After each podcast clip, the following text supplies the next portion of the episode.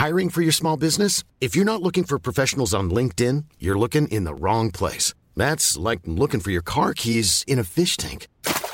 LinkedIn helps you hire professionals you can't find anywhere else, even those who aren't actively searching for a new job but might be open to the perfect role. In a given month, over 70% of LinkedIn users don't even visit other leading job sites. So start looking in the right place. With LinkedIn, you can hire professionals like a professional. Post your free job on linkedin.com slash people today.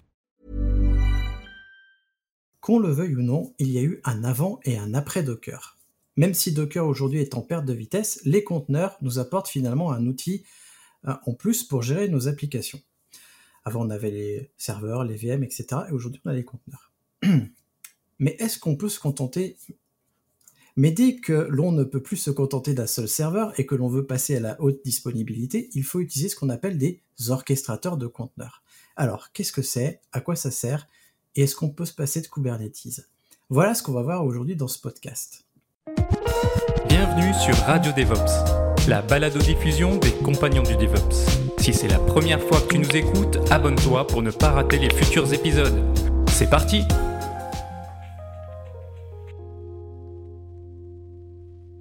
Bonjour à toi chers compagnons et bienvenue dans ce 20e numéro de Radio DevOps, ton émission où on traite d'un sujet particulier. Et aujourd'hui c'est Kubernetes, les orchestrateurs de conteneurs, et ce qu'on peut faire sans Kubernetes, comme tu l'as vu euh, avec l'introduction.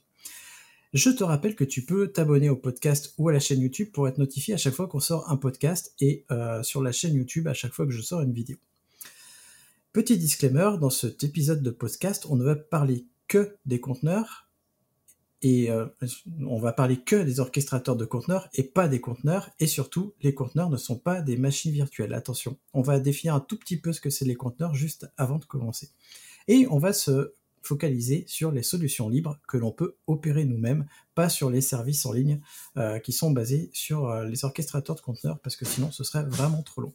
Et pour en parler avec moi aujourd'hui, j'ai Nicolas. Bonsoir à tous. Bonjour Nicolas. J'ai aussi René. Bonjour René. Bonjour Christophe. Et enfin, j'ai Mathieu. Bonjour Mathieu. Bonjour.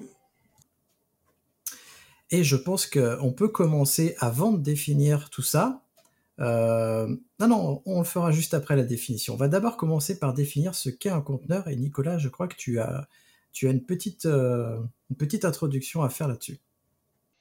Ouais, en fait, euh, beaucoup parlent de conteneur et pour faire très très simple, en gros, c'est juste le processus d'une application donc, euh, par exemple, euh, le processus Tomcat, le processus Ruby qui va faire tourner toute l'application, et la même chose pour tous les langages. Et si vous commencez à avoir deux process dans le même contexte, on va sortir du modèle conteneur. Donc voilà, c'est juste un seul process pour faire tourner notre service dans un conteneur. Je peux préciser aussi que ça a été apporté pour pouvoir isoler les processus entre eux sur une même machine. Et donc on va arriver à l'orchestration de conteneurs. Finalement, c'est quoi une orchestration de conteneurs? Qui est-ce qui veut se lancer dans cette, euh, dans cette définition? Je peux me lancer. Euh, un orchestrateur de conteneurs, c'est un composant qui va être là pour euh, démarrer des conteneurs, les redémarrer s'ils tombent ou si on perd un nœud à un autre endroit, les, pourquoi pas les, placer sur des nœuds en fonction de contraintes particulières. Bref, en fait, c'est un outil qui va gérer le cycle de vie de notre conteneur. La création, la suppression, le scaling, etc., etc., voire beaucoup de choses en plus selon les orchestrateurs, mais on aura le temps d'en parler un peu plus tard. Justement, puisqu'on parle d'orchestrateur de conteneurs, il est peut-être bon euh, de dire à notre auditeur finalement c'est quoi notre expérience avec, les orchestrateurs de conteneurs et avec les conteneurs? Pourquoi est-ce qu'on en parle aujourd'hui tous les quatre et euh, quel retour on a? Euh, Brièvement, finalement, c'est quoi votre expérience avec les orchestrateurs de conteneurs? On va commencer par René. Ah, ça tombe mal. Euh, donc, euh, je, bah, je suis euh, quand même un petit peu cette actualité-là. Je suis, de mon point de vue, alors après, je suis peut-être un peu exigeant, pas un, gros, gros spécialiste de Kubernetes, parce que je, pour le moment, j'ai pas eu à le pratiquer au jour le jour. voilà. Après, j'ai fait pas mal dans le passé une autre solution, Swarm. Donc voilà, je connais les concepts, etc. Mais je pense que mes que, que ici vous êtes tous beaucoup plus familiarisés que moi, je pense, dans l'usage au jour le jour de, de, de Kubernetes. Voilà. Nicolas? Alors moi, j'ai connu les conteneurs avec l'arrivée de Docker et quelques trucs un petit peu avant, euh, comme Elixir et ainsi de suite. Euh, dès le début, euh, beaucoup se sont précipités avec du Docker en production. à l'époque, je disais encore que c'était pas mature pour de la production. Hein, maintenant, je pense qu'on peut dire que c'est mature pour de la production. on a énormément de problèmes qui sont arrivés avec et on va parler de, de ce sujet-là aujourd'hui puisque les orchestrateurs sont justement là pour régler tous ces problèmes-là. Et donc effectivement, j'ai fait euh, j'ai fait du Docker Swarm, euh, j'ai fait du Docker tout seul, euh, orchestré à la main avec des petits scripts sur les serveurs. Et euh, quand j'ai vu Nomad arriver, euh, j'ai trouvé que c'était une excellente alternative. Donc on en parlera plus en détail tout à l'heure, mais pour vous donner un contexte, euh, je l'utilise assez massivement donc dans mon statut de freelance pour mes clients, mais aussi dans ma société qui m'emploie aujourd'hui, qui est Squarescale. Et en fait, on développe une solution qui déploie massivement des, des infrastructures en trois clics pour schématiser, avec notamment du Nomad pour euh, pouvoir déployer les conteneurs assez facilement. Et Mathieu, toi, ton retour euh Alors, euh, moi, j'ai commencé à travailler avec les conteneurs bah, avec l'apparition de Docker également. Sur l'orchestration, j'ai travaillé un peu avec Mesos Marathon en 2015. J'ai découvert Kubernetes en 2017 et où j'ai travaillé au déploiement de clusters, notamment avec Ansible à l'époque. Et j'utilise Kubernetes maintenant depuis euh, trois ans et demi en production. Et c'est également mon équipe, donc je travaille chez un cloud provider, c'est mon équipe qui a monté l'offre Kubernetes as a service euh, de l'entreprise. Donc moi, mon expertise sur l'orchestration, c'est surtout Kubernetes depuis maintenant assez longtemps. Et moi, j'ai commencé à entendre parler euh, de Docker à sa sortie. j'ai trouvé ça génial je me disais, ah, pouvoir isoler des process, c'est quand même pas mal. Surtout qu'à l'époque, j'étais euh, en train de me poser des questions là-dessus. Je connaissais pas les conteneurs avant, en fait, pour tout vous dire, et donc du coup, ça m'a ouvert un petit peu là-dessus. J'ai beaucoup joué avec, et euh, j'ai découvert euh, l'orchestration de conteneurs en 2016-2017 à une, un événement Red Hat, puisque moi, je suis rentré à travers les orchestrateurs avec OpenShift donc je suis venu à Kubernetes avec OpenShift et euh, peut-être qu'on pourra en parler. Et du coup, j'ai opéré une plateforme OpenShift en production euh, depuis lors. J'ai déployé aussi sur OpenShift et aujourd'hui, je fais du Kubernetes parce que OpenShift ne suivait pas forcément assez rapidement. En tout cas, la version libre ne suivait pas assez rapidement Kubernetes et OpenShift sous licence. Et donc, on va pouvoir parler de à quoi ça sert finalement un orchestrateur, parce que bon, ça reste un petit peu obscur, je pense, pour nos auditeurs et auditrices. Et on va peut-être parler euh, tout de suite de quel problème on va résoudre avec un orchestrateur et pourquoi finalement on est venu à utiliser ou à créer des orchestrateurs. Qui veut se lancer, euh, donner des bonnes idées là-dessus, de pourquoi on en est là? Je peux commencer sur le, le fait de euh, pouvoir euh, déclarer euh, quels sont les, les conteneurs qui vont tourner, puisque avec les conteneurs est arrivé une deuxième mode, c'est les microservices. Et finalement, la, toute la philosophie DevOps qui arrivait avec, où euh, j'ai envie de faire un guide push et j'ai envie que toute mon infra se déploie de manière automatique. Euh, tous mes conteneurs vont se pousser en production ou se mettre à jour et euh, tout le, toute mon application va se gérer entre guillemets toute seule. Alors c'est un petit peu simpliste de dire ça comme ça, mais, mais globalement c'est à peu près ce qu'on a envie de faire. Et finalement, quand on avait des, une galaxie assez complète, euh, de, de, microservices, c'était aussi complexe de, euh, de, gérer toute cette galaxie parce que euh, tout le monde sait faire un Docker run, mais le faire à chaque mise à jour, c'est pénible. Et comme le disait Mathieu tout à l'heure, on a aussi envie de, que tout se gère de manière automatique. On en reparlera un petit peu plus tout à l'heure quand on parlera de tolérance de panne et ainsi de suite. Et il y a un autre aspect qui est vraiment intéressant, c'est le côté déclaratif. C'est on a envie d'avoir un fichier qui va décrire euh, de manière euh, assez euh, complète. je veux tel conteneur qui va dialoguer avec tel autre conteneur, qui va avoir telle variable d'environnement et ainsi de suite. Et j'ai un fichier qui déclare tout et je pousse ça dans mon orchestrateur et tout se fait automagiquement.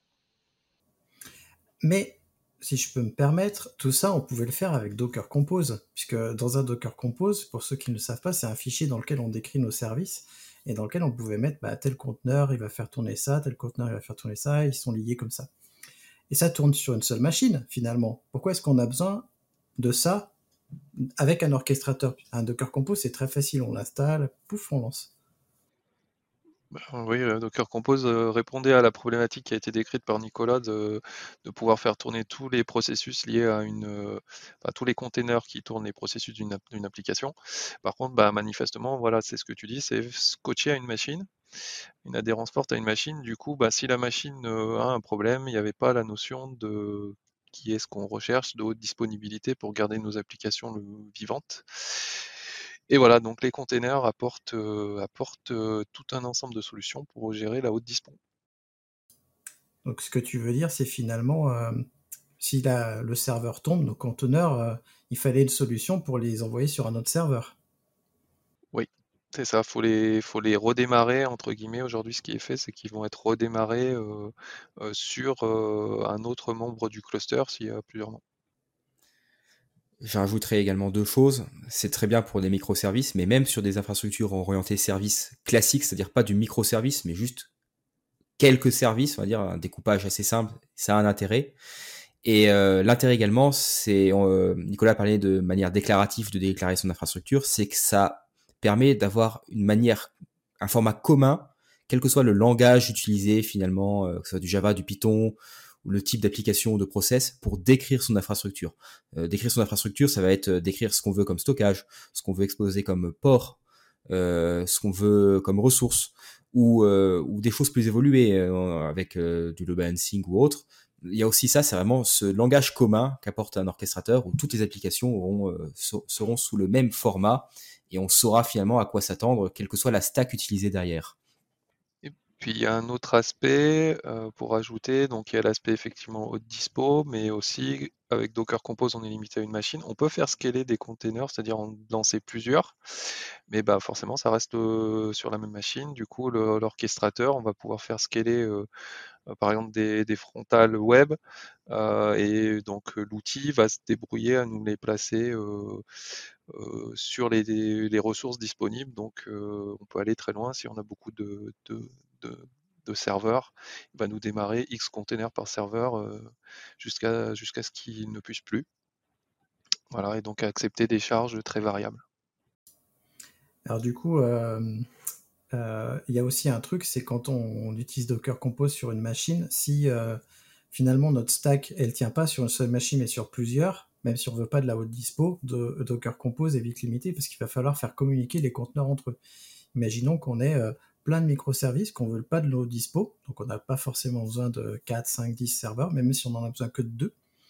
Docker Compose, il est un peu limité là-dessus, et du coup, il faut faire communiquer tous ces conteneurs et s'assurer que euh, bah, le réseau soit sécurisé, et donc c'est probablement là que l'orchestrateur de conteneurs, il fait aussi son apparition, si on veut éviter le côté haute dispo. En fait, si, si je résume, c'est dès qu'on sort du mono-serveur, il nous faut un orchestrateur de conteneurs, quoi quelle que soit la, réponse qu'on veut adresser. Oui et non. En fait, l'orchestrateur, c'est le chef d'orchestre un petit peu de tout ça, où euh, finalement on a plein de petits composants euh, qui viennent euh, autour du conteneur, et il faut orchestrer tout ça pour que tout puisse fonctionner ensemble. Euh, je rajouter juste rapidement que c'est possible de se passer d'orchestrateur si par exemple on déploie euh, sur des, des, conteneurs sur des machines virtuelles classiques, euh, mettons trois conteneurs euh, d'une même application. S'il y, a une machine qui tombe, bah, on n'en aura plus que deux, mais peut-être que c'est pas grave, peut-être que ça peut attendre jusqu'au lendemain matin que quelqu'un redémarre une machine, etc. Mais aujourd'hui, comme on l'a dit, il y a de plus en plus de services, plus, de plus en plus de, de, composants, on va dire, d'applications qui tournent, etc., etc. Et donc, ça, les orchestrateurs fournissent une interface commune. Oui, et puis les orchestrateurs, ils fournissent des services que tu n'as pas avec ton pauvre petit Docker Compose et que tu dois forcément faire toi à la main, j'imagine.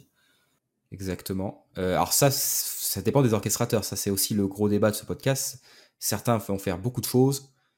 Peut-être que d'autres vont faire moins. Mais peut-être que c'est bien de faire moins. Peut-être essayer de tout faire. Peut-être que c'est pas une bonne idée au final. Enfin bref, c'est toujours un équilibre à trouver. Mais on va en discuter, je pense. Il y a, peut-être juste un autre aspect intéressant, c'est que souvent la répartition, bah, elle est faite quand même par par logiciel et donc on a, enfin voilà, les outils sont quand même bien fait pour euh, essayer d'optimiser au maximum les ressources euh, disponibles sur le cluster. Plus que ce qu'on pourrait probablement faire avec des méthodes plus traditionnelles, on va dire, sans orchestrateur. Ouais, notre orchestrateur, comme disait Nicolas, c'est vraiment le chef d'orchestre qui va dire toi, toi, ce conteneur-là, tu vas aller sur cette machine, toi, tu vas aller là parce qu'elle est moins chargée, toi, tu vas aller là. Ah, ben, il y a cette machine qui tombe, attends, ben, je vais aller lancer ces conteneurs à droite, à gauche. C'est vraiment ça son travail le plus, enfin son travail premier en fait. Il y a d'autres trucs en effet, il y a d'autres services, mais on, en parlera. Et alors comment ouais, Je voulais juste dire qu'il y avait des fois plus ou moins d'intelligence dans les, dans les orchestrateurs. On va, dire ça. Exactement. Alors, il y a l'un de vous, il a laissé un message, enfin, a laissé une note que j'ai du mal à comprendre. Euh, on parle de convergence de l'état du monde. C'est euh, ça, je pense, c'est comment est-ce que les orchestrateurs y font ah, vas-y, alors Mathieu. Alors, euh, ça, la convergence. Bah, il faut savoir que, comme j'ai dit, je travaille chez un cloud et en fait, euh, sans parler de conteneurs, euh, on écrit des orchestrateurs pour tous nos produits. Et c'est toujours le même principe et ça ressemble aussi à ce que font des orchestrateurs de conteneurs. C'est qu'on va déclarer ce qu'on veut finalement quelque part, dans, à une API notamment. Euh, ça peut être l'API, on va parler de Kubernetes par exemple. L'API de Kubernetes, on, on met aussi d'autres orchestrateurs. On va dire, je veux ça. Je veux tel conteneur, donc qui utilise telle image, avec qui doit utiliser telle ressource en CPU et en RAM. Je veux par exemple 4, 5 ou 6 instances de ce, de ce conteneur. Bref, on décrit ce qu'on veut finalement. Et l'orchestrateur va être là bah, pour faire converger euh, l'infrastructure vers cet état voulu finalement. Il va dire ah bah tiens euh, là euh, j'en ai zéro des réplicas pour ce pour ce conteneur, bah je vais en créer 5. Et si on perd un nœud, il va détecter ça et dire ah bah j'en ai plus que 4, il faut que j'en recrée un nouveau, donc euh, sur un autre nœud. Donc voilà, c'est vraiment ça quand je parle de boucle de réconciliation dans, dans ma note, c'est ça, c'est on va toujours vérifier l'état du monde, vérifier que finalement l'infrastructure qui existe vraiment, qu'on a déployé, le nombre de conteneurs et leurs euh, caractéristiques correspond à ce que nous utilisateurs avons euh, déclaré à l'orchestrateur. C'est vraiment ça le fonctionnement d'un orchestrateur, c'est je déclare ce que je veux, et ensuite, c'est des logiciels qui vont travailler bah, pour faire euh, converger euh, l'état du cluster, donc je dis l'état du monde ici, bah, dans, l'état voulu, dans l'état qu'on veut, et faire en sorte que cet état soit toujours maintenu. C'est le plus important. Du coup, euh, on en revient un petit peu à cette notion d'infrastructure as code qu'on a déjà un peu abordé dans un autre épisode. C'est qu'on va décrire notre infrastructure, et là, c'est une infrastructure à base de conteneurs, mais ça pourrait être, comme tu dis, une infrastructure autre à base de VM, etc. Exactement. Euh, j'ai l'impression que l'API est un nœud central, non Dans les orchestrateurs. Oui. Euh, pour moi, c'est le, travailler via une API, c'est quasiment obligatoire aujourd'hui. C'est vraiment un point central, le, fait d'avoir une API sur laquelle on peut interagir pour déclarer son infrastructure. Euh, comment est-ce que les orchestrateurs continuent à, faire ça? Et on a vu un standard qui a émergé finalement depuis quelques années le conteneur Network Interface, le CNI de son petit nom. Euh, Nicolas, tu veux nous en dire un peu plus? Ouais, alors euh, en fait, euh, il y a eu une problématique qui est arrivée assez rapidement, c'est la, gestion des réseaux. Donc, euh, bah, on a parlé tout à l'heure des, conteneurs qui devaient pouvoir interagir les uns avec les autres. Euh, l'idée des conteneurs, c'est aussi de les cloisonner dans des environnements totalement à part pour que euh, mon conteneur A ne puisse pas dialoguer avec mon conteneur B qui est sur un autre projet. Et pour pouvoir faire ça, bah, il faut mettre les, on va schématiser, mais les bons câbles entre les conteneurs. Et comme on a tout virtualisé, il a fallu aussi virtualiser le réseau à un moment donné. Et en fait, euh, bah, on a énormément de solutions euh, au niveau réseau. donc, on peut partir sur des trucs euh, entre guillemets simples, c'est des réseaux virtuels, donc c'est les overlay network de, de, Docker par exemple. Il y a des overlay network chez d'autres constructeurs, donc on a du Calico, on a du Wave, etc. Et puis on a aussi des, des, virtualisations de réseaux qui existaient il y a très longtemps, hein, c'est les VLAN. Et finalement, si on a déjà un réseau euh, physique existant et la possibilité d'avoir accès au VLAN, bah, pourquoi s'en priver Et finalement, euh, c'est Kubernetes et tout son écosystème qui a ramené ça. Et euh, donc, euh, c'est les standards comme CNI. Donc, CNI, c'est quoi? C'est il y a deux parties. Il y a la partie, c'est à la fois un, protocole de déclaration qui va dire je veux créer un réseau, je veux lister mes réseaux, je veux supprimer mon réseau, je veux attacher un conteneur sur tel réseau et ainsi de suite et à la fois des, euh, des binaires, donc euh, un binaire euh, pour configurer un réseau, donc tous les réseaux que j'ai cités précédemment, les overlay networks, les VLAN et ainsi de suite, pour différents composants. Et ce qui est vraiment intéressant dans, dans ce standard, c'est que c'est arrivé avec la, la communauté Kubernetes, mais n'importe qui peut utiliser ce, ce plugin-là et là, on parle de, CNI, mais il y a son pendant qui est CSI pour la partie stockage. Et euh, ce qu'il y a d'intéressant dans ces deux composants-là, c'est que ça va euh, aussi être euh, la possibilité d'utiliser des fournisseurs spécifiques à un provider. Par exemple, pour la partie stockage, on peut avoir accès au stockage AWS, donc du mode bloc ou du mode plus NFS. Et euh, sur les réseaux, alors j'ai pas trop creusé la partie réseau, mais j'imagine qu'on doit pouvoir avoir accès à des réseaux euh, privés un petit peu spécifiques euh, côté différents fournisseurs IaaS. Donc j'imagine qu'on doit pouvoir connecter des conteneurs directement à des VPN via ces, ces protocoles CNI. Après, peut-être que Mathieu a un petit peu plus d'expérience que moi sur la partie réseau. Alors en effet, certains cloud providers fournissent leur propre plugin CNI qui permet de s'interfacer avec leur réseau, leur solution finalement de réseau privé. Après, comme tu l'as dit, euh, il y a des tonnes d'outils et de solutions euh, euh, via des, des, routes juste ajoutées aux machines, jusqu'au VXLAN, etc. ça, ça va être aux utilisateurs de faire des choix, mais en effet, il y a aussi des solutions, on va dire, spécifiques à certains cloud providers qu'il est possible d'utiliser. Euh, ou de remplacer d'ailleurs. On n'est pas forcé d'utiliser la solution du cloud provider, on peut utiliser euh, Cilium ou, Calico ou autre, par exemple dans Kubernetes, euh, si on le veut. Parce que ça reste un standard, donc on peut enlever le composant et en mettre un autre à la place. En, fait, je pense que c'est une des forces de, Kubernetes, c'est que c'est qu'il est très modulaire. Donc, euh, toute cette notion de plugin et de définition de standard permet d'avoir une abstraction où on peut parler globalement de la, même manière à tout le monde. Et puis derrière, entre guillemets, euh, c'est un peu comme un, enfin, c'est limite un driver, quoi. Ça va, ça va faire les bonnes interactions avec le matos qu'il y a derrière. Enfin, il me semble. Dites-moi si je dis pas de bêtises. Pour moi, c'est ça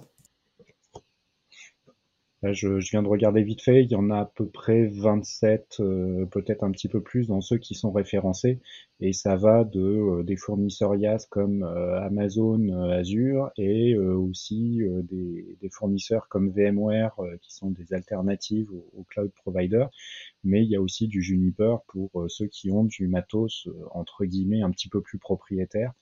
Euh, et du coup, ça, ça ouvre euh, des, des, perspectives super intéressantes pour euh, ceux qui veulent opérer eux-mêmes des trucs plus ou moins exotiques, mais qui vont s'intégrer dans un autre écosystème, que ça soit en, dans du cloud ou en on-premise, parce que c'est aussi un truc qu'il faut pas oublier, c'est qu'il y a encore des gens qui, qui, veulent pouvoir avoir des fonctionnalités similaires au cloud, mais dans leur propre data center, dans leur propre infrastructure. Bah, justement, puisqu'on parle de ça, euh, on peut parler des solutions d'orchestrateurs qu'on peut installer dans nos propres data centers. Qu'est-ce que vous en pensez? Alors, évidemment, on va parler du, on va, on va évacuer tout de suite Kubernetes. Euh, pour ceux qui ne connaîtraient pas Kubernetes, en fait, c'est sorti en 2015, donc la version 1 est officiellement sortie en juillet 2015, le 21 pour être exact. C'est un projet qui a été libéré par Google et en fait, c'est un projet qui est inspiré d'un autre projet interne à Google qui s'appelait le projet Borg. Euh, et euh, le nom interne en fait du projet chez Google avant que ce soit libéré, c'était pas Kubernetes, c'était le projet Seven. Et le projet Seven faisait référence à un personnage de Star Trek qui est un Borg devenu amical. On peut se poser la question de pourquoi Google a, choisi ça. Euh, peut-être que Borg était pas si amical que ça à l'époque.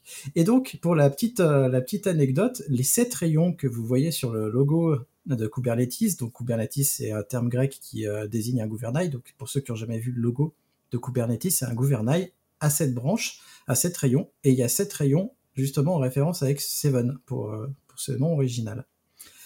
Donc Kubernetes, qu'est-ce que c'est? Pourquoi on en entend autant parler? Et pourquoi est-ce que euh, tout le monde l'utilise presque? Je vous lance la patate chaude. Bah, c'est le l'orchestrateur qui a eu le comment dire, la la plus grosse croissance, où les gens ont le plus adhéré, la plus grosse communauté et c'est devenu quasiment un standard de facto, en fait. Après pour de bonnes ou de mauvaises raisons, hein, ça c'est chacun jugera, mais mais voilà, il y a eu un engouement vraiment, fort. Il y a eu un engouement fort aussi parce que je pense que c'était propulsé par Google. Euh, les gens, enfin voilà, je pense qu'il y a eu un effort très important de Google pour à la fois développer le produit, mais aussi beaucoup le faire de marketing autour. Et voilà, c'est devenu un petit peu la solution dont tout le monde parle et avec un écosystème qui n'a rien envoyé à envier à celui de JavaScript. C'est un vrai boxon, il y a plein de projets dans tous les sens, mais du coup, c'est extrêmement vivant. Et, et puis, ben voilà, je pense que ça correspondait aussi un peu avec les microservices. Ça répond malgré tout quand même à un certain nombre de problématiques. Donc, ça explique le succès. Parfois au détriment peut-être, à mon regret, de d'autres solutions qui, ça a un peu éclipsé d'autres solutions qui étaient peut-être pas si mal aussi, mais bon, ça, c'est la vie. Ouais, justement, on parlera d'autres solutions, on va dire. On parlera des autres solutions un petit peu après. On n'abordera pas celles qui sont abandonnées, pour certaines, parce qu'il y en a certaines qui sont vraiment abandonnées. Vas-y, Nicolas. Ouais, ce que j'allais dire, euh, je vais pas m'étendre trop longuement sur Kubernetes parce que je le connais pas euh, aussi bien que, que vous, euh, mais, mais le peu que j'en ai vu, ça m'a pas vraiment donné envie de creuser. mais mon, mon côté parano me dit que c'est peut-être un plan machiavélique de Google pour plomber ses concurrents en réalisant un truc open source qui est très difficile à opérer. Mais mais ça, c'est mon côté euh, un petit peu maso, euh, parano. Alors, euh, je, dirais pas ça. Tu, veux y aller tout de suite? Bah, Très rapidement, juste pour le côté parano et Google. je pense que aujourd'hui c'est difficile en tant que concurrent de Google, si on parle de l'aspect cloud, de se passer de Kubernetes. Parce que moi je l'ai vu, hein, des clients qui débarquent, qui disent bah ouais bah moi je ouais vous faites du cloud, je parle même pas de IAS, PAS, IAS, etc. Juste, vous faites du cloud, oui, on fait du cloud. Vous faites du Kubernetes? Bah non, on fait pas Kubernetes. Ok, bah on viendra pas chez vous. C'est comme ça que ça se passe aujourd'hui en 2021. Voilà, il faut le savoir. Donc je pense que c'est important de le, mentionner également. Comme étant un acteur un petit peu concurrent, c'est un sujet que je connais très très bien, mais bah, c'est malheureusement c'est la vie et, euh, moi j'ai préféré être maso et euh, choisir un des concurrents dont je parlerai un petit peu plus tout à l'heure. Alors, euh, je sais de quel concurrent tu vas parler, mais Kubernetes a aussi un avantage par rapport aux autres, c'est que historiquement, euh, il est quand même arrivé pratiquement un tout petit peu après euh, Docker, et ça, ça fait beaucoup aussi. et il a plein de désavantages, Kubernetes, mais il a plein d'avantages.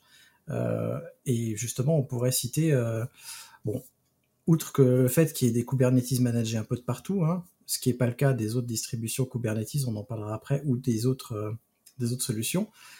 Parce qu'en en fait, dans un orchestrateur de conteneurs, on l'a pas dit, mais il y a deux, grosses parties. Il y a la partie installation, maintenance, infrastructure, comment est-ce qu'on maintient l'orchestrateur, et la partie euh, création des ressources dans l'orchestrateur, qui reste encore pour moi une partie ops, qui n'est pas encore euh, aux développeurs. Parce que comment on fait euh, communiquer les microservices, comment les architecture, tout ça, c'est un autre métier par rapport à celui qui va installer l'orchestrateur. Ça fait déjà deux bons gros métiers d'ops. Euh, finalement, notre métier n'est pas prêt de, partir. Mais il y a encore pas mal d'avantages. Euh, mais je vais vous laisser en citer quelques-uns des avantages parce que je, sens que Nicolas et René ont, un petit peu envie de, troller. Et puis euh, Mathieu, je suis sûr que tu en vois plein. Et après, on parlera des problème parce qu'il y en a plein aussi. Non, non, pourquoi troller? Bah, Je pense qu'on a déjà vu un, des aspects, c'est l'aspect vraiment modulaire de la solution, plugin, etc. Donc ça s'adapte à plein de fournisseurs de stockage, plein de, de, types de réseaux, etc. À l'origine, d'ailleurs, c'était quand même assez pauvre. Hein. Il fallait, ça, ça, gérait que des réseaux à plat, si je dis pas de bêtises. Et du coup, les besoins, euh, voilà, il fallait faire quand même des choses un peu sérieuses niveau sécurité réseau pour isoler certains containers. D'où cette volonté d'avoir des nouvelles solutions et d'avoir standardiser euh, ce qu'on a vu tout à l'heure, le CNI, etc. Euh, d'autres avantages, ben, on l'a dit, c'est du descriptif hein, quand même, ça c'est quand même plutôt cool. Donc du coup, ça veut dire que les développeurs, s'ils peuvent décrire leur stack et logiquement utiliser Kubernetes pour déployer toute leur application. Donc ça, c'est quand même un gros avantage. voilà, je pense qu'il y en a certainement d'autres, mais je vais passer la main je vais, en toute objectivité, je vais euh, quand même euh, sortir quelques avantages. Donc, euh, ça a quand même établi une norme dans l'orchestration des conteneurs. Donc, malgré tout le mal qu'on peut penser des chartels, bah, il y a au moins un standard sur sur ce côté-là. ça, il y a tout l'écosystème qui vient autour, qui qui apporte quand même énormément à la gestion des conteneurs puisque tout à l'heure euh, on citait euh, CNI, CSI, ça peut euh, largement être utilisé par d'autres trucs. Et un autre gros avantage de, Kubernetes, c'est que c'est un système Lego. Euh, donc un, autre projet similaire qui m'y fait souvent penser, c'est OpenStack. OpenStack, c'est on peut monter son propre YAS. Bah là, on peut montrer son, on peut monter son propre orchestrateur de conteneurs et chaque composant peut être installé ou pas installé, mais aussi être remplacé par un autre. Alors, je connais pas suffisamment tout l'écosystème pour savoir à quel point quel composant peut être remplacé ou pas, mais euh, en gros, euh, pour, euh, pour gérer les certificats TLS à l'intérieur du, du, système, si j'ai bien compris, il y a quelques alternatives qui peuvent être utilisées ou pas. Euh, euh, si on veut gérer du stockage, on peut euh, mettre certains composants pour avoir du stockage distribué, du stockage MFMR et ainsi de suite. Et tous ces trucs-là, c'est un écosystème hyper vaste où on peut aller piocher à volonté en fonction de ses propres besoins. Oui, alors justement, je vais approfondir un petit peu et je laisserai la parole à René après. Les euh, deux composants qui pour moi sont euh, essentiels au cœur de Kubernetes peuvent en, effet euh, être changés. On parlait tout à l'heure des CNI, donc de l'interface réseau. Donc on peut choisir en fait notre interface réseau comme on veut, et on peut choisir aussi notre runtime de conteneurs. Donc comment est-ce que les conteneurs sont gérés? Et ça, c'est très intéressant parce que du coup, on n'est pas lié à Docker ou on n'est pas lié à CRI ou à, à excusez-moi, à Cryo ou à d'autres. On peut vraiment choisir. Et le truc qui pour moi est le, top du top en termes d'avantages, c'est les CRD, les Custom Resource Definition, qu'en gros euh, Kubernetes a une API et on peut surcharger cette API et ajouter des points dans cette API, j'ai envie de dire de manière assez facile. Euh, et donc ça fait que l'API est, est étendable à l'infini pour ce qu'on veut faire et donc on peut faire des tonnes de choses. René, je te laisse la parole. Non, je voulais juste ajouter, mais enfin après c'est dans le préambule que tu as dit, voilà, c'est que ça reste quand même aussi une solution libre, donc euh, les sources sont disponibles, on peut aller creuser, on peut voir comment c'est fait. Donc ça c'est aussi un avantage majeur et peut-être une raison du succès. Euh, J'ajouterais deux choses. Pour, euh, très rapidement sur la standardisation, ça a aussi standardisé bien sûr les conteneurs, etc., les plugins CNI, CSX et autres, mais aussi la partie load balancing, la partie gestion des logs, gestion des métriques, euh, et placement, on va dire, sur, euh, sur les nœuds, on va dire euh, l'affinity, anti-affinity, utilisation du GPU. Voilà, on peut faire des workloads GPU de, on va dire, très facilement, enfin, même euh, la gestion des ressources. Et comme tu disais, Christophe, faut vraiment voir ça. les CRD, c'est quelque chose de très intéressant de Kubernetes. C'est vraiment son point fort, je dirais, même si on, on pourra en reparler après, c'est peut-être aussi son point faible. C'est que c'est extensible à l'infini. Et c'est une grosse boîte à outils, en fait, Kubernetes. On peut définir une ressource, et ensuite écrire un contrôleur qui va écouter cette ressource pour faire des actions. Et ça peut être n'importe quoi, ça peut être des choses qui ne sont même pas des, euh, des conteneurs. Euh, je pourrais créer très bien une ressource demain pour gérer, je sais pas moi, euh, ce que vous voulez. Et derrière, écrire un contrôleur qui n'interagira même pas avec les nœuds, qui fera des choses complètement délirantes. Donc, et c'est ça qu'il faut avoir en tête, c'est que c'est vraiment pas que la partie conteneur Kubernetes, c'est vraiment l'écosystème autour, la partie CRD et les intégrations. Voilà, on parlait de stockage, mais le load balancer avec on crée un load balancer, on est sur un cloud, ça en crée, bah, ça, ça, utilise l'API du cloud provider pour le provisionner. Pareil pour les volumes, pareil pour les certificats, pareil pour plein de choses. C'est vraiment ça aussi sa force. C'est standardisation, mais aussi pouvoir l'étendre. Ouais, moi je voulais juste ajouter quelque chose aussi, c'est peut-être euh, au-delà un petit peu de la technique, c'est aussi, euh, je pense qu'un des avantages de cette standardisation, c'est que ça apporte un socle commun euh, entre les équipes de dev et les équipes d'ops, et donc du coup ça permet peut-être des fois de mieux se comprendre et de résoudre certaines difficultés. Voilà. Je ne suis pas certain. Pour travailler avec des devs, c'est encore moi qui me tape l'intégralité des YAML euh, de, déploiement parce qu'ils connaissent pas Kubernetes, ils connaissent pas OpenShift.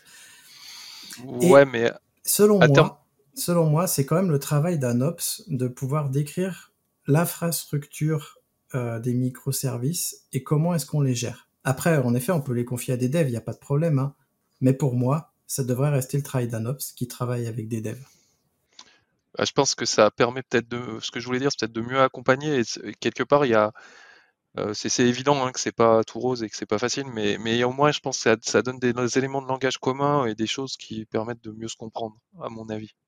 Là où je suis d'accord avec toi, c'est en effet euh, que comme on va versionner euh, souvent la manière dont on va faire l'infrastructure dans peut-être les mêmes dépôts ou des dépôts frères, euh, on va pouvoir parler avec les devs et les ops vont vraiment partager euh, un langage commun en effet et potentiellement des méthodes communes parce que les ops vont apprendre à versionner leur, euh, la, partie DSL de l'infrastructure pour déployer les conteneurs, euh, ce qu'ils ne faisaient pas forcément avant. Euh, ils vont apprendre à automatiser et surtout, c'est suivant les organisations, ça, ça va être de la partage de, du partage de responsabilités. Parce que si tout le monde peut éditer le, le fichier Helm qui va déployer l'infrastructure pour schématiser, on va pas partager la responsabilité et le jour où ça va pas marcher, c'est pas la faute des devs, c'est pas la faute des ops, c'est la faute de l'équipe. Il va falloir que l'équipe fasse, fasse en sorte que ça soit à nouveau opérationnel et trouve des solutions pour que ça ne se reproduise pas euh, et ainsi de suite. Et pour moi, c'est peut-être un des meilleurs euh, points positifs, c'est que ça va faire travailler toutes les équipes ensemble. Et euh, bah, comme tu le dis, Christophe, aujourd'hui, c'est encore toi qui fais les fichiers de description YAML des, des infrastructures, mais c'est peut-être un bien mais peut-être que les devs qui s'y intéressent vont aller regarder ce que tu as fait pour monter en compétences, et peut-être que pour le projet d'après, ils vont s'inspirer de ce que tu as fait pour la phase initiale du projet, et toi, tu arriveras à la fin pour vérifier si tout est bon et euh, si c'est OK pour partir en prod. J'aimerais bien, j'aimerais bien, mais euh, pour l'instant, c'est pas encore le cas. On va pouvoir parler des inconvénients parce que Kubernetes, c'est pas un monde qui est tout rose, hein. c'est un monde euh, qui est très très vaste et on a de quoi se perdre dans un désert d'inconvénients. Je dis un désert parce qu'en effet, il y en a beaucoup. Euh, c'est un désert de sable, chaque inconvénient, c'est un petit grain de sable. Je vais euh, vous laisser en, citer quelques-uns, et puis moi j'en citerai d'autres, euh, probablement. Here's a cool fact. A crocodile can't stick out its tongue. Another cool fact, you can get short-term health insurance for a month, or just under a year in some states. United Healthcare short term insurance plans are designed for people who are between jobs, coming off their parents' plan, or turning a side hustle into a full time gig. Underwritten by Golden Rule Insurance Company, they offer flexible, budget friendly coverage with access to a nationwide network of doctors and hospitals. Get more cool facts about United Healthcare short term plans at uh1.com. Hi, I'm Daniel, founder of Pretty Litter. Cats and cat owners deserve better than any old fashioned litter. That's why I teamed up with scientists and veterinarians to create Pretty Litter. Its innovative crystal formula has superior odor control and weighs up to 80% less than clay litter. Pretty Litter even monitors health by changing colors to help detect early signs of potential illness. It's the world's smartest kitty litter. Go to prettylitter.com and use code ACAST for 20% off your first order and a free cat toy. Terms and conditions apply. See site for details. Allez, Nicolas, commence. Je sens que tu as envie.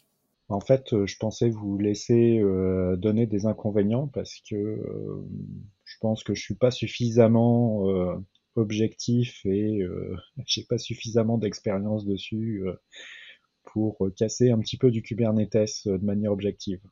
Bah, ce qu'on lui reproche souvent, c'est quand même ça, ça, un outil très modulaire, donc forcément euh, beaucoup de possibilités, qui apporte une certaine complexité. Donc euh, voilà, c'est intrinsèquement, c'est quand même euh, pas une, si complexe. Il n'y a pas des milliers de services pour faire marcher Kubernetes, mais il y en a quand même quelques-uns. Il faut bien comprendre comment il s'architecture. c'est pas magique, c'est-à-dire qu'il faut quand même des gens pour, pour, pour l'opérer et le faire fonctionner. ça, faut pas le négliger. C'est pas juste un truc qu'on installe et ça marche bien au début, alors je vais parler de mon expérience un petit peu, au début c'est vrai que la documentation elle donnait pas trop envie parce que juste pour l'installer il y avait 15 000 façons de faire. Euh, voilà, c'était voilà, pas forcément facile. La documentation au début était aussi pas forcément génialissime. Ça, a beaucoup progressé pour le coup. Euh, voilà un petit peu les moi ce que je peux en dire. Euh, c'est pas un produit qui personnellement m'a donné trop envie au début et ben, par la force des choses, aujourd'hui, on est quand même obligé un petit peu de s'y intéresser et de rentrer dedans. Mais c'est vrai que de prime abord, c'est pas forcément l'outil le plus engageant, encore une fois, de mon point de vue. Il y a, un coup d'entrée, en effet, il y a plein de composants. C'est un avantage parce que, comme tu sais, on peut les modifier, mais c'est aussi un inconvénient parce qu'il faut les gérer.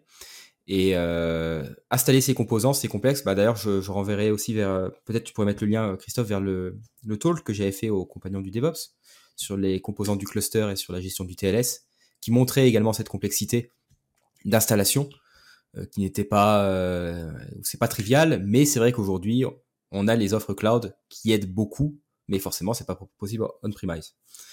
L'autre complexité, pour moi, elle est réseau. Donc euh, déjà au niveau du contrôle plane, parce qu'il faut savoir que l'API serveur de Kubernetes, son composant central, parle à beaucoup de monde. Il va parler, euh, l'API, enfin déjà il y a des contrôleurs, le contrôleur manager, le scheduler des choses comme ça qui vont parler à l'API serveur. L'API serveur va elle-même parler à Kubelet, donc dans le sens API serveur à Kubelet, il faut que le trafic soit ouvert. Kubelet doit, être capable, donc Kubelet c'est le, je vais peut-être préciser, c'est Kubelet c'est le, ce qui tourne sur les nœuds Kubernetes, sur les workers.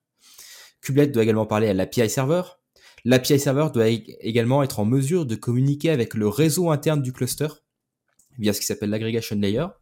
Donc, euh, c'est-à-dire faire communiquer avec des pods qui tournent dans le réseau privé, comme on parlait tout à l'heure de CNI, etc. Donc, vraiment dans le réseau, euh, dans l'overlay Kubernetes, ce qui amène euh, l'utilisation de proxy ou de choses comme ça, dans certains cas, comme connectivity. Enfin bref, il y a une très grosse complexité réseau pour moi. ça a été d'ailleurs le plus gros point de douleur, pour être honnête, pour implémenter une offre Kubernetes Manager. Ça doit être, je pense, pour moi, c'était la gestion du réseau entre les composants du cluster, mais aussi entre les nœuds. Euh, voilà, euh, quelqu'un euh, qui n'a pas l'habitude de gérer des réseaux VXLAN ou des choses comme ça, c'est pas simple. Alors bien sûr, Calico ou autres vont le faire pour vous, mais quand ça plante, eh ben c'est pas simple. C'est compliqué, c'est quand même des problématiques complexes. Il faut garder ça en tête. C'est pas juste comme avant, on avait notre réseau privé sur le cloud, nos services système D qui parlent entre eux, tout marche. Là, il y a il y a des trucs dans tous les sens. Hein. Il y a de l'IPtable, euh, de l'encapsulation, euh, tout ce que vous voulez, des bridges euh, sur les machines. Enfin bref, c'est complexe. Quand ça bug, c'est complexe. puis moi j'ai l'impression qu'il y a un peu trois, trois niveaux. Il y a le niveau où on installe ça et puis qui arrive un petit peu out of the box et voilà. Mais après, je pense qu'il y a vraiment deux marches importantes. La première marche, c'est vraiment faire les bonnes pratiques pour le sécuriser. Et là, il y a déjà, je pense, beaucoup de boulot. Et ensuite, il y a une marche qu'on veut, comme vous, lui mettre en, enfin, comme Mathieu dans son entreprise, le mettre en production publique utilisable. Là, je pense que le tourner vraiment en prod, Internet fixing et tout, là, je pense que, ouais, ça demande une somme de connaissances qui, qui est colossale. C'est ce que j'allais dire, en fait, pour l'avoir fait pratiquement seul, c'est ultra dur d'apprendre Kubernetes. La courbe d'apprentissage, elle est énorme Enfin, moi, j'avais l'impression d'être devant l'Everest à chaque fois que je regardais mes docs euh, OpenShift. C'était pas Kubernetes, mais c'était OpenShift, c'est pareil. Hein. Euh, je me voyais là et je me disais, putain, mais ça va pas avancer, et ça va pas avancer. Et à chaque fois que j'installais des trucs, ah là là, il y a encore ça à faire, il y a encore ça à faire, il y a encore ça à faire. Et on parle, et encore, quand on a réussi à l'installer, Kubernetes, il faut le gérer faut gérer euh, les disques, faut gérer parce que tous ces objets-là dont on parle, ils génèrent des, comment dire, des traces, des fichiers, etc. Et donc, faut purger ce genre de choses, faut faire attention. Et ça, c'est pas fourni par Kubernetes, il faut, il faut y aller, il faut, faut gratter et tout. il y a plein de trucs. Comme dit Mathieu, c'est, en fait, c'est la boîte de Pandore. On l'ouvre et ça y est. Il y a tout qui sort. Et euh, on tire un bout et on se dit, ah, c'est la fin, mais non, il y en a encore, il y en a encore. C'est, pour moi, c'est ça le gros problème, c'est Kubernetes, c'est trop compliqué. Il apporte plein d'avantages, mais c'est trop compliqué. Pourquoi est-ce qu'on peut pas faire plus simple? Bon sang. Alors ça, euh, bonne question. Ouais. Ouais, quand même, la problématique auquel ça répond est pas forcément simple. Euh, enfin, pour, pour avoir vécu un petit peu, euh, on parlait d'Open, enfin, Nicolas évoquait OpenStack, le projet Neutron d'OpenStack qui gère la partie réseau, c'est un truc de malade aussi. Hein. Euh, donc, je pense que ça adresse des problématiques vraiment difficiles et enfin pas, voilà et ça, ça, engendre et, en plus le fait de vouloir faire des plugins soit modulaires pour s'adapter à beaucoup de monde bah ça, ça, ça multiplie un petit peu le, euh, cette sensation-là, quoi. C'est exactement ah, ça. Exactement. Pour... Ouais, tu allais dire pour moi, Kubernetes, c'est comme si tu installais un cloud chez toi, sauf que tu te bases sur des conteneurs et autres, mais c'est aussi compliqué que euh, gérer euh, finalement un data center. Enfin, pas aussi compliqué, mais le niveau de complexité est quand même assez élevé. Et je trouve. René a dit quelque chose de très intéressant c'est modulable Kubernetes et ça veut s'adapter à tout le monde. Et c'est pour ça que c'est complexe. Et c'est pareil pour OpenStack. C'est des solutions où tout, il faut que ça marche dans tous les contextes, cloud, on-premise, avec tous les composants réseau que vous voulez, euh, tous les trucs de storage, de load balancer, de tout ce que vous imaginé, tous les protocoles réseau, blablabla. Bla, bla, bla, et au final, eh ben, ça complexifie, complexifie les choses. Et c'est vrai que des fois, des gens vont dire, non mais nous, on a écrit notre propre solution pour remplacer Kubernetes, c'est beaucoup plus simple. Oui, parce qu'ils avaient un besoin très très très précis, très limité. Alors que là, on est sur un outil qui va essayer de s'adapter à la masse, c'est-à-dire euh, à, tous les besoins de tout le monde. Et c'est ça qui va complexifier énormément le code. Et c'est pour ça qu'on se retrouve avec des projets avec euh, je sais pas combien de millions de lignes de code, etc., euh, etc. Parce que ça veut tout faire pour tout le monde. D'ailleurs, on peut aussi évoquer rapidement les, alternatives à Kubernetes comme K3S, qui sont des réimplémentations un petit peu plus simples et plus faciles à déployer et à maintenir, mais avec un spectre de fonctionnalités beaucoup plus réduit. Ouais, mais justement, on parlera juste des distributions euh, après. J'aimerais qu'on finisse sur les inconvénients et on passera juste aux distributions juste après. Euh, pour moi, euh, comme il y a plein de trucs à gérer, évidemment, il y a plein d'outils qui viennent et donc on, dès qu'on a sorti Kubernetes, qu'on l'a installé, on se pose des questions. C'est ah mais nos images, comment on va les déployer? Donc ah bah je vais utiliser un comment dire un outil GitOps qui va me permettre de déployer les images. Comment est-ce que je vais gérer mes upgrades, mes mises à jour? Comment est-ce que je vais récupérer mes métriques, comment est-ce que je vais centraliser les logs, parce qu'évidemment, chaque pod, donc chaque euh, entité qui tourne dans Kubernetes a des logs, mais elles ne sont pas toutes agrégées. Donc toutes ces questions-là, qui ne sont pas adressées par Kubernetes de base, il faut installer des outils en plus dans notre euh, agrégat Kubernetes. Et donc pour moi, ça apporte des complexités en plus. Et à chaque fois, je peste en me disant, mais pourquoi il n'y a pas euh, des, des packages d'outils qu'on pourrait installer d'un coup? Bon, on a fini par en trouver quelques-uns, mais c'est dur quand même. C'est pas euh, quand on va sur les docs de Kubernetes, on n'est pas aidé là-dessus. Ah, on n'est pas aidé. On va continuer si vous voulez. Vas-y, René. Alors moi, ce que je voulais dire, c'est que ce que j'aime pas trop dans, la solution, euh, donc c'est, on l'a dit, elle couvre beaucoup de choses, et, j'ai toujours cette sensation, euh, pour en avoir fait un petit peu quand même, euh, je sais pas si ce que j'ai fait est, vraiment bien en fait. Je sais pas, je sais pas comment dire. C'est, c'est tellement foisonnant, il y a tellement de possibilités que, en fait, on se demande si ce qu'on a mis en place c'est ce qui vraiment il fallait faire. Moi, j'ai un peu, c'est ça qui me dérange un petit peu.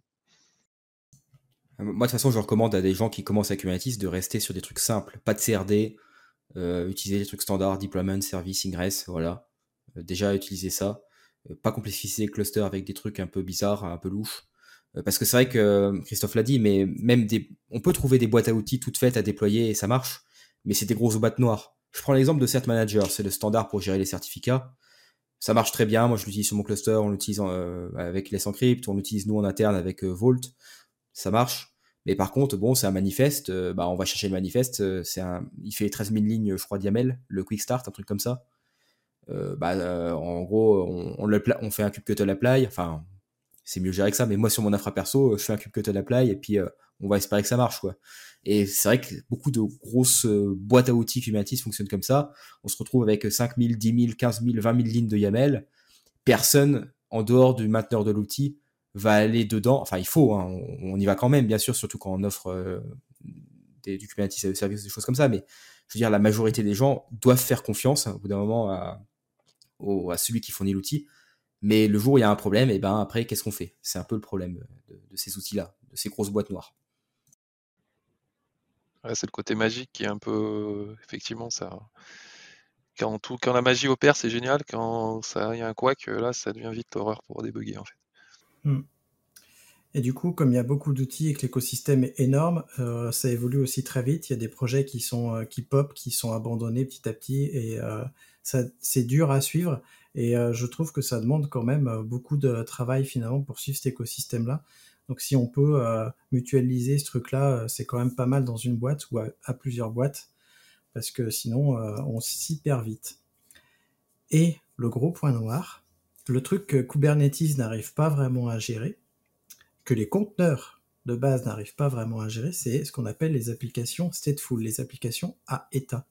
En gros, les applications qui gèrent de la donnée. Un exemple tout bête, une base de données. C'est une application qui gère de la donnée. Eh ben, ce genre de, choses, c'est difficile. Il y en a qui ne le font pas, hein, il y en a qui le font, mais c'est difficile à mettre dans un orchestrateur parce que Kubernetes n'est pas vraiment pensé pour ça. Est-ce que vous êtes d'accord avec, euh, avec ça? Alors, c'est moi qui ai mis le point, donc je vais. Ouais, c'est que à la base, c'est quand même vraiment fait pour faire du stateless, donc des applications sans état, donc des, serveurs web, etc. Donc là, ça marche plutôt bien. effectivement, le stateful, jusqu'à il y a encore pas très longtemps, je pense que les gens mettent toute leur base de données. Par exemple, quand ils utilisent du cloud, ils utilisent le service de database manager parce qu'ils n'avaient pas forcément confiance de mettre ça dans Kubernetes. Un peu compliqué. maintenant, quand même, les choses ont beaucoup évolué. Les stateful sets amènent des, solutions pour gérer les applications stateful. Il y a les opérateurs aussi qui arrivent. Donc je pense qu'aujourd'hui, c'est quand même plus mature. Je pense qu'il y a moyen de faire tourner des choses intéressantes. pour du stockage, par exemple, il y a des outils qui permettent d'utiliser CF, genre Rook, etc. Donc il y, a, quand même vraiment ça a bien bougé. Donc je pense qu'aujourd'hui, ça devient crédible. Mais encore une fois, ça devient, il faut, au prix d'une certaine complexité je vais tempérer un petit peu là-dessus. C'est pas parce que on peut déployer des applications stateful dans Kubernetes maintenant que c'est une bonne idée. Parce que euh, on va quand même rappeler que euh, toute l'histoire des conteneurs, c'est aussi pour apporter de la haute disponibilité. Euh, une application stateful, c'est le meilleur moyen pour que votre application tombe en panne à un moment donné. Et si vous voulez creuser un petit peu au-delà du stateful, stateless, c'est les 12 factors c'est euh, les, les 12 facteurs pour que votre application euh, reste bien en haute disponibilité. J'en parle très souvent, euh, je, je tanne assez souvent, mais regardez ça avant de commencer votre projet parce que c'est la seule garantie pour que votre application tourne bien, quelles que soient les conditions. Alors, c'est pas parce que vous utiliserez les 12 facteurs que votre application sera à haute disponibilité, mais ça sera plus facile de la mettre dans un contexte entre guillemets cloud ready euh, c'est euh, le fait que euh, votre session soit pas stockée au niveau du serveur d'application, vous allez pouvoir mettre deux serveurs d'application avec un load balancer devant. Et le load balancer, il peut être très bête, envoyer un coup à gauche, un coup à droite, ça va marcher. Vos fichiers sont pas stockés en local, donc si jamais l'hyperviseur sur lequel tourne votre service CRAM, bah, c'est pas grave, on le redémarre ailleurs. Euh, si l'endroit où est stocké le, fichier CRAM, bah, c'est pas grave parce que vous avez euh, de la réplication qui est mise en place. quand je dis stocké, c'est euh, fait de l'object storage parce que comme ça, vous serez sûr que vous allez pouvoir étendre à l'infini et que ça peut cramer. Ouais, mais la, la question c'est l'object storage, est-ce que tu le mets dans Kubernetes ou pas? Parce que la promesse de vraiment savoir faire du stateful, c'est par exemple ça. Ouais, bah je propose qu'on ne réponde pas à cette question et qu'on passe aux distributions de Kubernetes. Je vois le temps qui file. Euh, du coup, Kubernetes, comme on a dit, c'est euh, euh, quelque chose d'assez intéressant, mais il manque quand même pas mal de choses. Et il y a des gens qui se sont mis à sortir ce qu'on appelle des distributions comme Linux, donc des Kubernetes un peu sous stéroïdes. Je vais commencer par parler d'OpenShift parce que comme vous l'aurez compris, moi je viens d'OpenShift avant d'être arrivé sur Kubernetes. Et donc OpenShift, c'est une version Kubernetes fait par Red Hat. Il faut savoir qu'à l'origine, OpenShift, ça ne se basait pas sur Kubernetes. Et euh, pour la version 3 euh, d'OpenShift, Red Hat a fait un, shift complet et ils sont passés sur Kubernetes. Et c'est pour ça que Red Hat est l'un des plus gros euh, contributeurs à justement Kubernetes. Et OpenShift, c'est en gros euh, Kubernetes pour les développeurs. C'est ce qu'ils promettent. Ils nous promettent un pseudo pass. En gros, euh, OpenShift arrive avec plein de trucs en plus sur Kubernetes, comme une sécurité accrue. On peut pas faire tourner par exemple de conteneurs en mode route, ça c'est pas possible. Euh, les dans Kubernetes, il y a ce qu'on appelle les namespaces, donc des endroits où on va mettre nos, conteneurs et autres. Et bah dans OpenShift, c'est ce qu'on appelle des projets qui sont encore plus isolés. Je sais pas comment ils ont fait ça, mais en tout cas, c'est ce qu'ils promettent. Et surtout, on a des objets supplémentaires comme euh, les objets réseau pour gérer les, les URL et autres euh, assez facilement, beaucoup plus en tout cas qu'avec Kubernetes, je trouve. Et l'un des trucs qui est euh, pour moi le top chez OpenShift, c'est la gestion des builds de conteneurs. Puisque OpenShift peut s'occuper pour nous de builder les conteneurs et de les héberger directement dans l'agrégat et donc de ne pas aller appeler un, registre de conteneurs externe. Donc voilà pour OpenShift, je pense que vous en saurez beaucoup. Euh, il faut savoir que la version libre d'OpenShift s'appelle OKD et euh, je vous mets le lien en description. Et on a d'autres distributions qui veulent nous parler des autres distributions. Moi, je peux en parler de manière un peu générale. Je pense que la distribution, ce qu'elle apporte, c'est, on a vu qu'il y a un écosystème euh, super, euh, super large. Je pense que ben, l'idée de la distribution, c'est de faire confiance à des gens qui ont choisi quelque chose, une solution cohérente en prenant les modules qui sont les plus adaptés et qui du coup nous réduisent un petit peu le choix et la complexité et nous permettent d'installer Kubernetes de manière plus simple. Voilà. Euh, notamment euh, bah, celle de Rancher. Euh, c'est vrai que c'est une chouette distribution mise à disposition et qui permet bah, de, démarrer avec, je pense, des choix et des configurations qui sont plus appropriés que, que ce qu'on pourrait faire par soi-même au départ en from scratch. Nicolas, tu veux apporter une précision sur Rancher? Ouais, euh, moi j'ai testé euh, mes premières vraies installations de Kubernetes euh, ont été faites via Rancher et j'ai trouvé que c'était très intéressant comme produit quand on veut pouvoir déployer du Rancher assez facilement, assez rapidement parce que c'est multi-provider. on peut déployer sur de la WS, du GKE et ainsi de suite. On peut le déployer sur du on-premise a priori.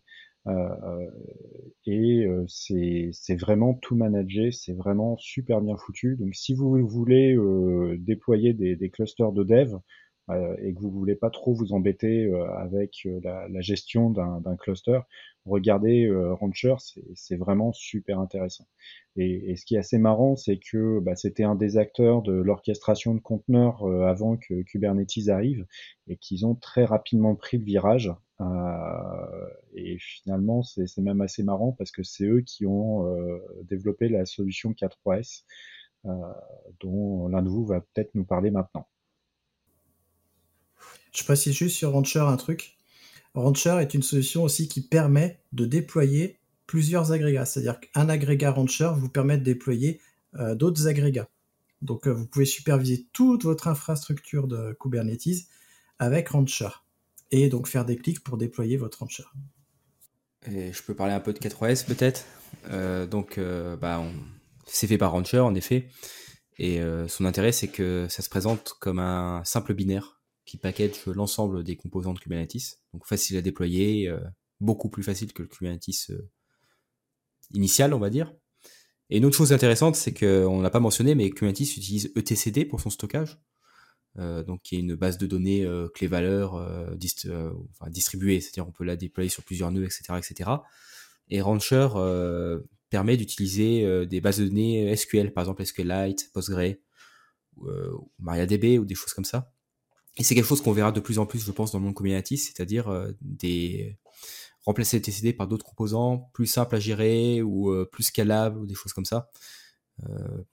c'est des choses qu'on commence à voir et, là, Rancher le fait de façon, non, K3S, désolé, le fait de façon très intéressante parce que juste un binaire et euh, une base SQLite euh, embarquée permet de démarrer un Kubernetes, qui est très bien pour tester, mais ça peut être aussi euh, être utile pour d'autres use cases, pour éviter d'avoir à gérer de l'ETCD. On peut parler justement des objets connectés ou, ou des petits serveurs ARM, par exemple. Je vois que ça tourne sur ARM. Il y a plein d'autres cas justement pour des petites machines ou pour l'embarquer qui ça pourrait être assez efficace, je pense. Bah, ça, ça, pour moi, ça a été fait vraiment à visée de l'embarquer en fait. Je vous propose qu'on passe aux autres conteneurs, aux autres orchestrateurs. On est déjà à l'heure et, euh, et, je sens que cette émission va durer longtemps. Donc, est-ce qu'on pourrait parler des autres orchestrateurs et notamment d'un qui fait beaucoup parler de lui, qui est Nomade là, ça va plus être ma partie parce que euh, du coup, j'en opère euh, très régulièrement, euh, quasiment au quotidien. j'en mange au petit déjeuner. donc, quand je crois que c'est Mathieu qui disait que Kubernetes était sorti assez rapidement, donc j'ai regardé, c'est sorti le 7 juin 2015. Et euh, il y a le premier commit de Nomad, c'était le 1er juin 2015. Alors, ils ont bien joué pour euh, faire un petit commit avant, mais en réalité, il n'y avait rien dedans. Donc, c'est sorti le 28 septembre 2015. Et la, petite particularité par rapport à Kubernetes, c'est que euh, Nomad va s'occuper juste de la partie orchestration et euh, il peut euh, orchestrer plusieurs types de workloads. Donc là, ce soir, on parle principalement de conteneurs, mais il sait aussi lancer des binaires, des VM et ainsi de suite. Et l'autre particularité de, de, Nomad, c'est que comme tous les outils d'HashiCorp, il va il va se concentrer sur une petite partie qui est juste l'orchestration du workload. Donc le, le binaire Nomad euh, sert à la fois en client, en serveur et ainsi de suite. Euh, comme tous les outils d'Archicorp, euh, ça permet de monter progressivement en gamme. Donc on peut euh, installer le, serveur Nomad sur un serveur, sur un poste de développement même. On peut avoir un, environnement de développement Nomad sur sa machine et on peut monter en gamme très progressivement. Et là où dans Kubernetes, quand on tire la plotte, on se retrouve à installer énormément de trucs, euh, on peut faire la même chose avec toute la stack HashiCorp, parce que pour moi, c'est euh, quand on parle de Nomad, on peut pas utiliser Nomad tout seul. Euh, il faut au minimum mettre Consul, par exemple. vous allez utiliser Consul et Nomad en même temps. Et en fait, vous allez monter progressivement en gamme sur les fonctionnalités. Donc euh, vous allez l'installer tout seul, après vous allez l'installer en cluster, et après vous allez mettre de la, discovery automatique, après vous allez vouloir mettre du TLS, après vous allez mettre euh, des ACL, et en fait vous allez monter progressivement euh, dans, la complexité en fonction des, des, besoins de votre projet. Et je trouve que ça, ça correspond bien aussi à la philosophie Lean Startup, où finalement on commence avec des trucs très très simples mais ça fonctionne. On a un MVP qui est vendable et en fonction de euh, la, du projet qui va grandir, de la société qui va grandir, on va pouvoir monter en gamme progressivement en fonction des besoins de, de l'entreprise, de l'infrastructure. Mathieu, tu connais un petit peu euh, le Nomad, pas trop. Orchestrateur. En tant qu'orchestrateur, j'ai surtout euh, j'ai vu déjà des talks à propos de Nomad. Bon, j'ai un peu regardé la doc, etc. Mais j'ai pas vraiment eu l'occasion de le tester euh, personnellement. Mais j'ai beaucoup travaillé avec Consul et Vault. Donc c'est des briques que je connais assez bien. Euh, mais euh, moi j'ai toujours aimé les, les, outils HashiCorp qui sont généralement bien pensés, qui se composent en effet entre eux, donc qui s'intègrent on va dire entre eux. Et nous d'ailleurs on utilise Kubernetes, mais on utilise aussi beaucoup Consul et Vault parce que ça, s'intègre très bien avec Kubernetes, notamment Consul. Hein qu'on utilise pour tout le, toute la partie DNS. Donc à chaque fois qu'on tape euh, quelque chose qui est en dehors de Kubernetes, en fait, on, résolve euh, dans Conful hein, euh, l'adresse. mais Nomad en lui-même, non, je, je, connais pas trop, donc c'est vrai que je peux pas trop en parler. mais mais j'aimerais bien qu'il y ait des concurrents à Kubernetes parce que je crois que je sais plus qui l'a dit tout à l'heure, mais c'est vrai que Kubernetes a quand même asphyxié l'écosystème conteneur, DevOps, etc. Et c'est un peu dommage. C'est toujours un peu dommage, donc c'est bien de voir des alternatives. Moi, j'ai jamais utilisé Nomad, c'est aussi un truc qui m'intéresserait, mais pour l'instant, j'ai jamais eu le temps de, m'y pencher dessus. Et euh, j'ai pas encore eu de cas d'usage a priori sur Nomad. Est-ce que euh, on a d'autres alternatives finalement? Euh, Parce que Nomad c'est euh, le challenger, mais est-ce qu'il y a d'autres alternatives? Bah, Il y avait donc pour avoir un petit peu vu ça au début, donc la solution Docker qui s'appelait Swarm, qui au début était un produit à part. puis finalement, Docker l'avait intégré à son entre guillemets serveur client. c'est un peu compliqué avec Docker. Et euh, ben, à l'époque, euh, alors ils l'ont peut-être sorti, un, des problèmes, des problématiques, c'est qu'ils l'ont peut-être sorti un peu vite en 2015. du coup, la solution manquait peut-être de maturité et ça a peut-être déçu des gens. Euh, une des forces, c'est peut-être un peu comme Nomad, c'est que c'était plus contraint, c'est-à-dire ils cherchaient à gérer moins de choses que Kubernetes, euh, euh, en s'occupant voilà, plus de la partie, comme l'a dit Nicolas, plus de la partie orchestration. par contre, la force à l'époque, c'est que l'installation, c'était deux lignes de commande, c'est-à-dire un init sur le master et un init sous et un join pour les pour les nœuds les nœuds workers entre guillemets. Et en fait toute la on va dire toute la mise en place de du TLS entre les nodes de de la base de données partagées entre guillemets ou le clé valeur partagée se faisait en fait complètement toute cette intelligence là était enfin était complètement masquée cette difficulté-là était complètement masquée. Et moi, c'est ce qui me plaisait beaucoup. Ils avaient un peu la philosophie d'apporter ce que Docker a apporté pour les conteneurs, de les rendre un petit peu euh, utilisables par tout le monde ou du moins par le commun des mortels, euh, bah, ils ont essayé de faire un peu la même chose sur l'orchestrateur. Euh, malheureusement, voilà, ça n'a les gens n'ont pas forcément adhéré. Il y a eu cette peut-être cette sortie un peu hâtive qui, voilà, avec un Kubernetes en face qui était jugé plus mature pour la production et voilà c'est malheureusement la solution a moins percé a, moins euh, moins eu de succès. Et c'est vraiment dommage parce que tu veux dire. Vas-y Christophe en fait, pour moi, ce qui m'avait euh, vraiment marqué et que j'ai trouvé super intéressant dans, Docker Swarm, c'est que euh, on avait le Docker Compose qui était le petit orchestrateur du pauvre, mais qui fonctionnait euh, pour démarrer un environnement fonctionnel sur le poste du développeur et éventuellement sur des petits serveurs de prod. Mais ce qui était vraiment intéressant avec Swarm, c'est que les fichiers de configuration étaient plutôt compatibles avec le Docker Compose. Donc quand on se débrouillait bien, on pouvait avoir le Docker Compose sur le poste du développeur, le Docker Compose qui instanciait tout ce qu'il fallait sur la partie Swarm pour le serveur euh, d'intégration, le serveur de staging, etc.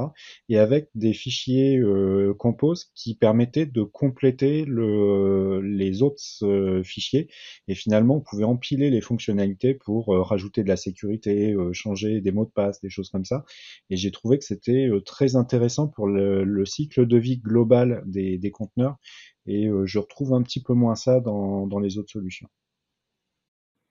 Ouais, c'était, je pense, euh, voilà, un peu mieux intégré euh, avec l'existant qu'il y avait chez Docker. Donc du coup, ça, du coup, ça limitait peut-être euh, le nouvel apprentissage par rapport au YAML file à apprendre pour Kubernetes. Un des autres aspects qui était intéressant au début, c'est qu'il y avait la gestion quand même d'une ségrégation réseau, peut-être assez basique, mais on pouvait quand même ségréguer des, des containers de, en faisant des, entre guillemets des, différents silos, ce qui au début n'était pas forcément le cas trop sur Kubernetes ou du moins sans, voilà, sans rajouter nombre de plugins, etc. Mais est-ce que Swarm, justement, c'était pas aussi intrinsèquement lié à Docker et le fait que euh, à un moment donné, il y a, y a, eu la guerre des conteneurs, euh, Docker était un peu challengé, est-ce que ça n'a pas donné un coup à Swarm? Puisque je pense qu'il peut pas s'intégrer avec d'autres euh, gestionnaires de conteneurs, il me semble. Alors à l'époque, ouais, c'est vieux. Enfin, à l'époque, globalement, quand même, les conteneurs, c'était je vais dire peut-être une bêtise, mais il y avait quand même beaucoup, de, on voyait beaucoup Docker. Euh, et oui, je pense qu'ils ont développé, euh, quelque chose pour leur solution à eux. Ils n'ont pas forcément, euh, enfin, c'était un petit peu, voilà. Et c'est vrai qu'à ce moment-là, ils étaient critiqués justement en disant que c'était un peu tout lié, et d'où les l'initiative de séparer en différents projets, etc. oui, c'était peut-être une des une des facettes euh, peut-être un peu négatives. Bah, Puisqu'on est finalement dans le cimetière des orchestrateurs, on va appeler cette partie-là comme ça. Hein. Est-ce que quelqu'un a essayé Mesos et est-ce que c'est encore vivant? Je l'ai utilisé en 2015. Quand j'étais en stage de fin d'études, j'ai utilisé un Mesos et Marathon. Donc euh, Mesos, c'est un gestionnaire de ressources. Hein. Il n'y a aucun rapport avec les conteneurs pour Mesos pur. C'était la grande mode du big data hein, euh, quand Mesos est apparu. C'est ça gère des ressources, donc ça gère la CPU, et le RAM, la, RAM d'un cluster en gros, d'un cluster de machines. Et ensuite, il y a des frameworks qui se mettent au-dessus pour allouer des ressources. Et donc, il y avait des gens qui faisaient tourner du Storm, du Spark, euh, voilà, le truc un peu lié au big data là-dessus. Et il y a des gens qui ont sorti, notamment Marathon, qui était donc un framework pour faire tourner des conteneurs, mais pas que. On pouvait également lancer que des process, un peu comme dans Nomad, euh, sur Mesos. Mais j'ai, enfin, ça date, hein, c'était en 2015. Moi, j'étais stagiaire, donc j'avais pas l'expérience. Euh, moi, ça, je trouvais ça magique hein, à l'époque, mais bon, j'avais pas de recul. c'était, euh, voilà, pour moi, c'était la révolution. J'y croyais à mort. Hein. À l'époque, Mesos Marathon, j'étais à fond. mais finalement, c'est bah, mort. Hein. Récemment, je crois que Mesos a encore eu un truc qui sont plus même plus dans la fondation Apache, je crois. Euh, enfin bref, euh, c'est plus vraiment, euh, c'est plus utilisé aujourd'hui, malheureusement peut-être. Ouais, bah, en fait, Docker Swarm, je pense, c'est encore toujours un peu vivant, parce qu'il y a Docker Enterprise et donc c'est pas complètement mort. Il y a encore des, je crois, des gros clients qui l'utilisent, notamment français. Marathon, moi, j'ai aussi un petit peu joué en 2015 aussi par là, et c'est vrai que c'est ambitieux et effectivement, c'est pas que du container. On pouvait je pense que ça allait encore plus loin. Mais bon, bah, ça pas pareil. Ça, je pense que Kubernetes, il y a eu un tel effort aussi côté marketing que bah, ces autres solutions-là, elles ont été un peu éclipsées et c'est dommage. C'est ça. Finalement, est-ce qu'on a besoin d'autres solutions? Parce que entre Kubernetes et ses distributions, on l'a vu, K3S qui simplifie quand même pas mal les choses, et Nomad, est-ce qu'on a besoin encore de plein d'autres solutions? Je me pose la question, où est-ce qu'on va voir émerger d'autres trucs? Ça, c'est... Euh, on y réfléchira peut-être une autre fois. Et je pense qu'il est temps de clôturer cette émission euh, déjà très très longue. Et euh, avant de vous laisser le mot de la fin, je vais rappeler à nos chers auditeurs et auditrices qu'ils euh, peuvent nous rejoindre et discuter avec nous sur euh, la communauté des compagnons du DevOps, qui est un forum où on discute beaucoup de Kubernetes, quand même, euh, osons le dire, parce qu'il y a une section dédiée à Kubernetes où il y a plein de questions dedans. Donc rejoignez-nous et venez discuter avec nous, ça nous fera plaisir, vous ferez partie des compagnons si vous ne l'êtes pas déjà. Et bah, je vais vous laisser le mot de la fin, je vais commencer par Mathieu. Quel est ton mot de la fin? Mon mot de la fin, c'est que moi, j'ai, même si j'ai envie de croire à Nomad, j'ai quand même l'impression que Kubernetes est en train de gagner et en train de devenir un standard sur lequel les gens vont construire. je pense qu'on va avoir des offres de plus en plus évoluées, des abstractions au-dessus de Kubernetes, euh, où vous aurez de moins en moins de choses, à gérer. Euh, mais bon, euh, pour moi, j'aimerais quand même voir des, des, alternatives. Donc, on verra, mais j'ai l'impression quand même qu'on se dirige vers ça, pour toutes les raisons qu'on a dit. Euh, et que plus le temps passera, euh, plus on, voilà, on aura des abstractions sur Kubernetes, notamment au-dessus des nœuds ou des choses comme ça. Et, euh, mais ça, on peut pas le dire en avance. Mesos, à l'époque, je me rappelle, tout le monde disait que ça, ça, serait l'avenir. C'était utilisé par Twitter notamment. et finalement, c'est mort. tout le monde disait ça, OpenStack disait bah, finalement OpenStack, est-ce que ça a pris oui ou non? Et non, parce qu'il n'y a pas tant de cloud, de cloud providers qui l'utilisent. Donc, on peut pas prédire l'avenir. Euh, mais je pense que ce qui est important quand même de retenir, c'est les concepts de Kubernetes. API déclarative plus boucle de réconciliation pour faire converger l'état euh, du monde. Ça, c'est une façon, une bonne façon de faire de l'infrastructure. Avec l'API, bien sûr, pour interagir avec le système. Ce concept-là est important. Euh, on le retrouve à plein d'endroits aujourd'hui et c'est ça qu'il faut garder en tête, je pense. C'est vraiment ce, concept de, de, voilà, de déclaration d'état et de réconciliation. Eh ben, sacré mot de la fin, dis donc. René, est-ce que tu as un mot de la fin à nous partager?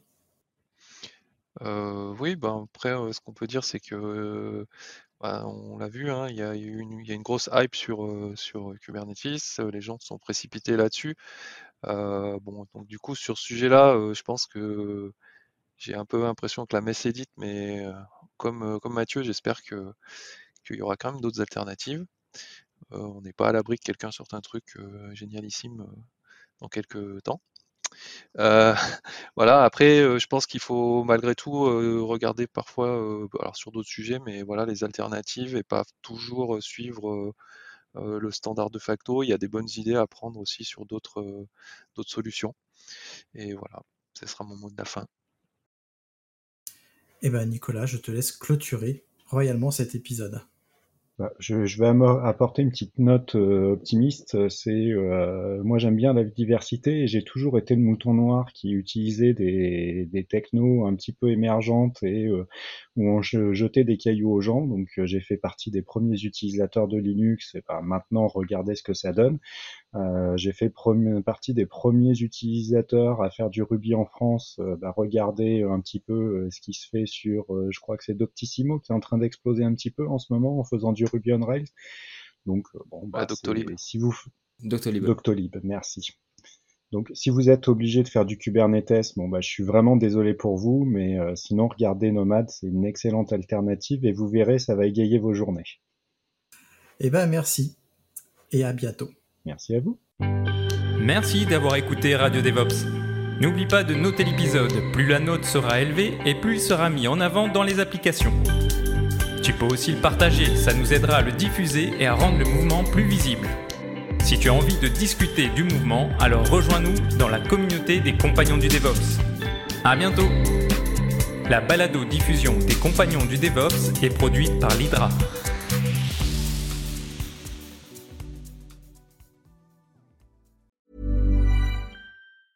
Hi, I'm Daniel, founder of Pretty Litter. Did you know cats tend to hide symptoms of sickness and pain? I learned this the hard way after losing my cat, Gingy. So I created Pretty Litter, a health monitoring litter that helps detect early signs of illness by changing colors, saving you money and potentially your cat's life. Pretty Litter is veterinarian developed, and it's the easiest way to keep tabs on your fur baby's health right at home. Go to prettylitter.com and use code ACAST for 20% off your first order and a free cat toy. Terms and conditions apply. See site for details.